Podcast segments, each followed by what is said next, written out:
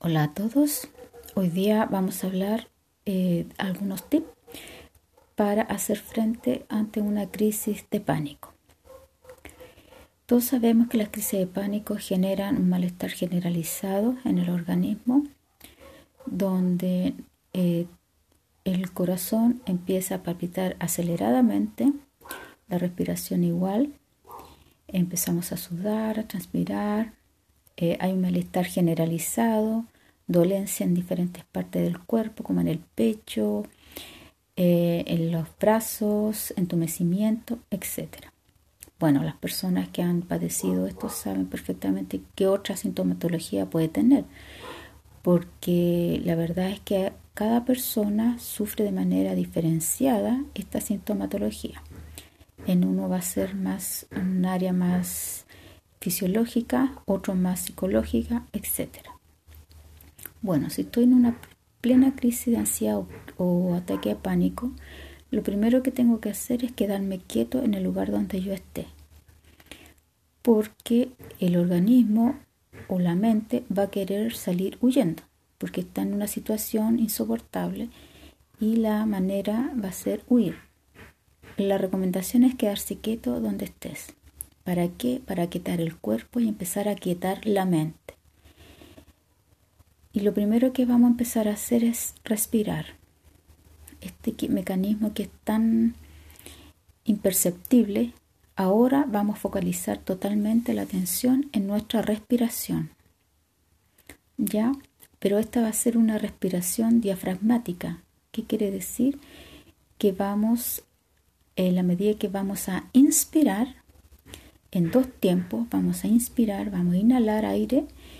Vamos a hacer que la guatita, el abdomen, se infle como un globito. En dos tiempos. Por ejemplo. Uno, dos. Y en cuatro tiempos vamos a exhalar. Y la guatita debiera irse hacia adentro. ¿Ya? Esa es la respiración diafragmática. Te vas a centrar, te vas a concentrar y poner toda tu atención cuando estés en plena crisis en tu respiración. De esa manera, dos tiempos inhalas, cuatro tiempos exhalas, botas todo el aire, esperas unos dos segundos y vuelves a hacer lo mismo, inflando la guatita al inhalar y entrándola al exhalar. ¿Ok? Concéntrate, mantente concentrado y atento en tu respiración. Algo que por lo general uno no está consciente, ahora sí tienes que tomar el control de alguna manera y la respiración es lo primero que vas a hacer. Cuando ya tú empieces a quietarte poco a poco, ojo, ten paciencia, no espere que de un rato para otro se acabe la crisis. Yo sé que puede ser insoportable, pero tienes que estar ahí para ti totalmente.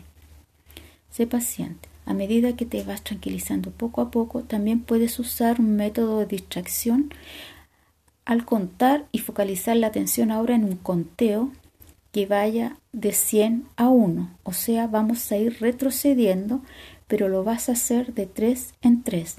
Ejemplo, 100, 97, 94, 91, 88, 85, etcétera, etcétera, hasta llegar al 1. ¿Eso qué te va a permitir? Mientras ya empiezas a tranquilizarte, tu respiración se empieza a normalizar, vas a focalizarte ahora en este conteo y la mente se va a dirigir al conteo y va, te van a, se van a disminuir los pensamientos catastróficos que suele tener la gente cuando está en plena crisis de pánico de ansiedad. ¿Ya? Porque tú al querer hacerlo bien, al conteo, te vas a equivocar, vas a sacar cuenta y vas a retomar, retomar, retomar hasta que llegues a uno, o si antes te tranquilices y logras calmarte, bueno, hasta donde llegues. ¿Ok? ¿Qué otra cosa más tenemos que hablar con respecto a esto? Hay mitos. Por ejemplo, estoy en plena crisis de pánico. ¿Qué es lo primero que tú piensas? Que te vas a morir que te vas a morir de un infarto, de un ataque al corazón. Pero eso no es así, no te vas a morir. ¿Ya? Es la mente la que está creando este mito. ¿Ok? ¿Cuál es el otro mito? Que las personas piensan que se van a volver locos porque sienten que están perdiendo totalmente el control de lo que está ocurriendo. ¿ok? No te vas a volver loco tampoco por eso. Mira, tu mente ha sido tan poderosa que ha creado esta crisis de pánico que también es capaz con el mismo poder de mejorarla y de quitarla. Pero tú tienes que trabajar en ello. Poco a poco tienes que ir superando estas crisis de ansiedad o crisis de pánico. ¿Ya? Más rápido se van a superar si tú le haces frente. No huyas, enfréntalo. Yo te voy a hacer una pregunta. ¿Qué es lo peor que te puede pasar frente a un ataque de pánico? ¿Qué me puedes decir tú? Es que me va a dar un ataque al corazón. ¿Ya? Que te dé el ataque al corazón. Dile a la ansiedad, a la crisis de pánico. Ya pues, dame, estoy esperando el ataque de pánico, el ataque de corazón. ¿Dónde está?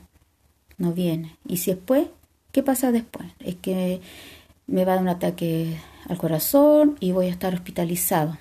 ¿Ya? Y después es que voy a estar hospitalizado y voy a estar con tubos, con máquinas, eh, para poder seguir respirando, ¿ok? Y después, no, es que después eh, mi familia se va a angustiar porque yo voy a estar enfermo a punto de morir, ¿ya? Y después, es que después eh, me voy a empeorar, ¿ya? Y después, es que después me voy, me voy a morir, ¿ya? Y después, después que te vas a morir, ¿qué va a pasar?